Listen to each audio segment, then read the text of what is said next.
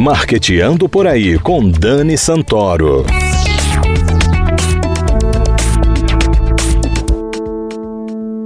Bom dia, galera de marketing, ouvintes da CBN Maceió 104,5 FM. Está começando Marqueteando por aí.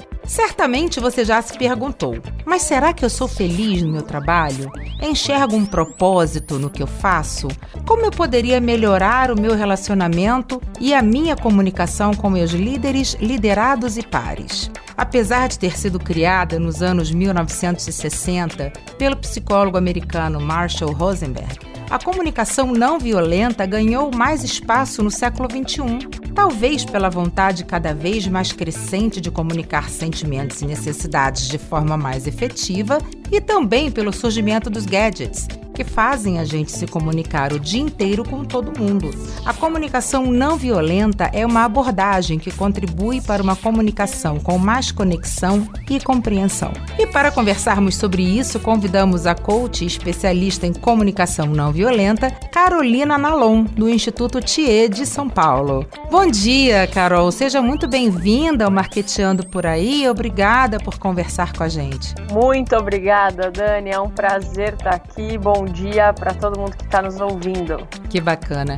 Carol, de que forma a comunicação não violenta pode contribuir para a melhoria das relações pessoais e de trabalho? Olha, Dani, no trabalho tem uma pesquisa que é feita com recorrência pela Gallup, que é uma das maiores empresas de pesquisas do mundo, sobre engajamento no trabalho.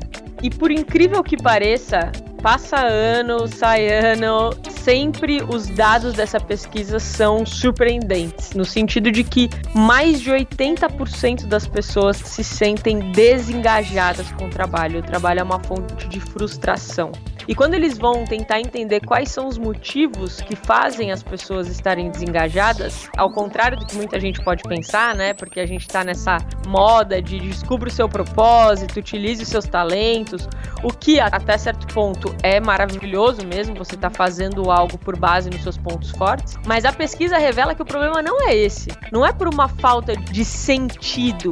A crise que a gente está vivendo é uma crise de conexão. Uhum. O que uhum. faz as pessoas dizerem que elas estão desengajadas com o trabalho é o fato delas não se sentirem pertencentes àquele ambiente do trabalho, elas não se sentirem escutadas ou reconhecidas. 84% das pessoas que pedem demissão ainda relatam como motivo o relacionamento com o gerente direto. Então é aquela famosa pessoa pede demissão do líder e não da empresa, né? Verdade. E o mais doido é que fazendo um trabalho, né, no Instituto TIA a gente faz com várias empresas, atendendo vários grupos de líderes, eu nunca vi um líder amanhecer o dia e ele pensar assim: tomara que hoje eu desengaje a minha equipe.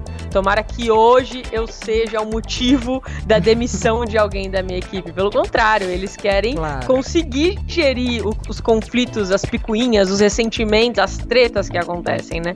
Então, eu acho que muitos dos nossos problemas de relacionamento estão porque a gente tem um gap na nossa educação.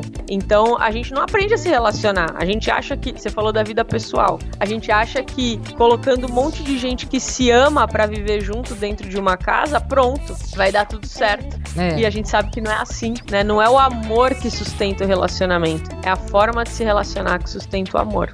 Exatamente. E como a comunicação não violenta ajuda a gerar essa conexão com a equipe, com as pessoas? Em primeiro lugar, é olhar para um princípio básico da comunicação não violenta, que é toda agressão é uma expressão trágica de uma necessidade não atendida. Então, o que acontece com a gente é que no momento que alguém fala algo meio torto, a gente logo já se ofende ou a gente logo já quer se defender e se justificar e a gente perde a chance de escutar o que o outro está dizendo. Uhum. Então, se por trás dessa fala torta da pessoa existe uma necessidade, então o grande exercício da comunicação não violenta é tentar entender qual é a necessidade que está por trás. Por exemplo, se você é um líder e você quer que alguém da tua equipe faça uma apresentação super importante lá de um projeto em uma reunião que vão estar todas as áreas da empresa. Você vai e pede para a pessoa, você fala: "Você pode apresentar então o projeto naquele dia?" A pessoa vira e fala: "Nossa, não sei. Da última vez que eu apresentei não deu muito certo." Olha só, a pessoa tá dizendo um não para você. É. Você na hora já, já começa a formular uma resposta, né? Não, mas mas vai ser bom para você. Não é porque da última vez não foi legal. Você tenta ser a pessoa motivadora. Vamos lá. O que, que você tá acabando de fazer agora? É. Tá perdendo a chance de escutar. Então, em vez de já tentar colocar o teu modo, perceba na fala da pessoa o que, que existe aí. Tem um receio. Então checa com ela. Você tá com receio? O que aconteceu da última vez que fez você ter esse receio agora? Abre espaço na conversa para entender, porque pode ter um monte de coisas acontecendo. Pode ser que a pessoa esteja insegura em relação ao projeto, pode ser que ela tenha brigado com alguém que vai estar na reunião, pode ser que ela esteja tendo crise de pânico e não quer falar em público. Agora vai ser a pior coisa para ela. Então a gente precisa aprender a abrir esses espaços. A gente fica muito no modo de você me fala uma coisa, já vamos resolver, ó. Tá aqui a minha opinião. A gente é uma metralhadora de opiniões e a gente faz pouco dessa escuta. Então o exercício é entenda o sentimento e necessidade por trás e traz ele para a conversa. É muito importante isso, né? A gente fazer esse exercício de se colocar no lugar do outro e é muito difícil. Né, não vamos é, mentir aqui dizendo que não é uma coisa fácil, não. É uma coisa muito difícil e a gente precisa praticar, exercitar e mudar a mentalidade para que a gente possa praticar isso com mais frequência.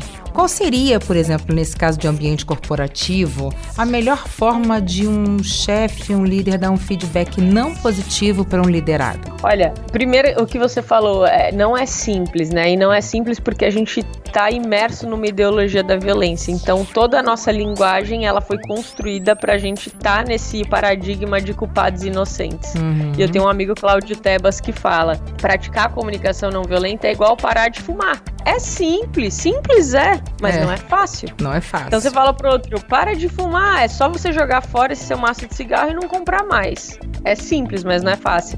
A CNV é, vamos tentar se esticar para entender o sentimento, a necessidade, o pedido que tá por trás da fala do outro. Teoricamente é simples, mas na prática não é fácil. E eu acho que o momento do feedback ele precisa ser um momento, porque os líderes, eles têm uma pressão muito grande de já trazerem a resposta. Eles querem ser líderes admirados, interessantes.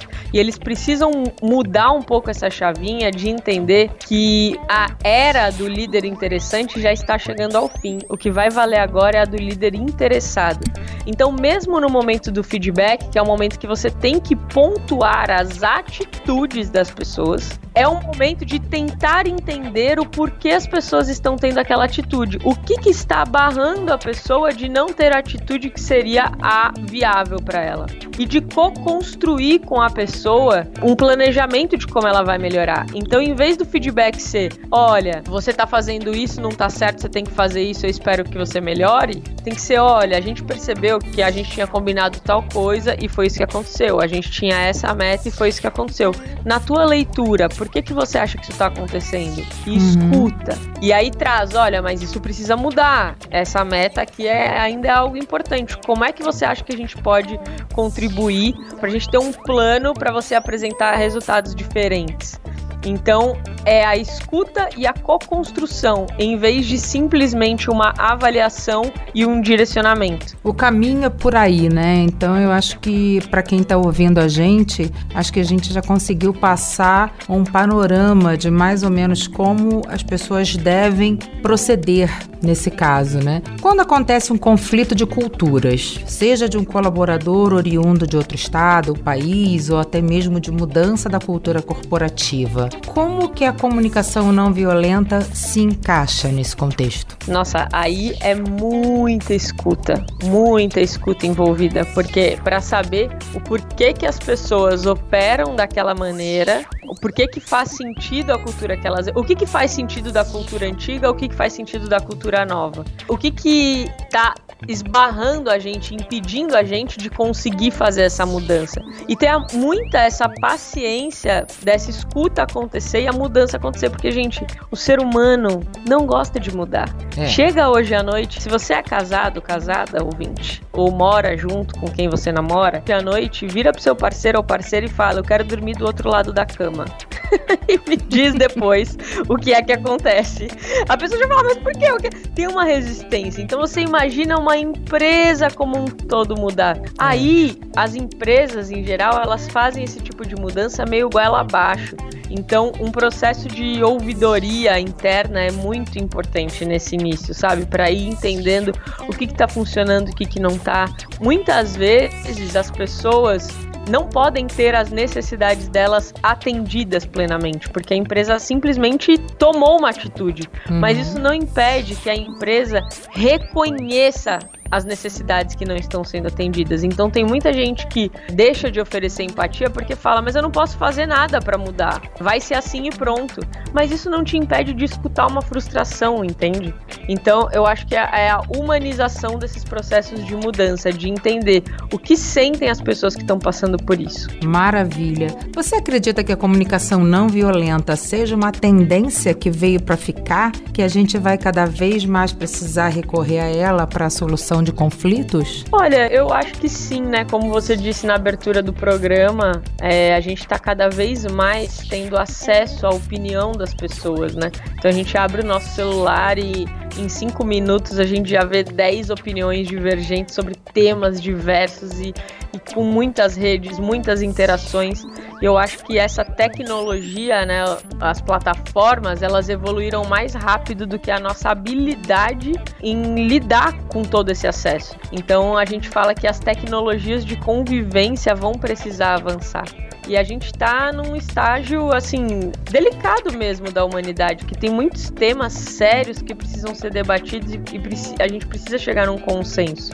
Então, por muito tempo a gente foi só ensinado as histórias das guerras. A gente precisa começar a ser ensinado os mecanismos de construção de paz também, que é para a gente conseguir lidar com esse mundo é, caórdico, né, que a gente vive hoje. Com certeza. Carol, queria ter mais tempo para conversar com você sobre esse assunto tão rico, tão vasto, mas a gente só tem 15 minutinhos. Então eu agradeço demais a sua participação aqui no Marqueteando por aí. Te desejo boa sorte, sucesso e volte sempre que você quiser. Ai, Dani, muito obrigada. Foi um prazer te conhecer, um prazer participar. Muito obrigada a todos que nos escutaram. Um beijo enorme. Galera, muito obrigada pela sua audiência e não deixe de seguir o arroba Marqueteando por aí no Instagram e curtir o conteúdo que preparamos especialmente para você. Até a próxima semana. Tchau!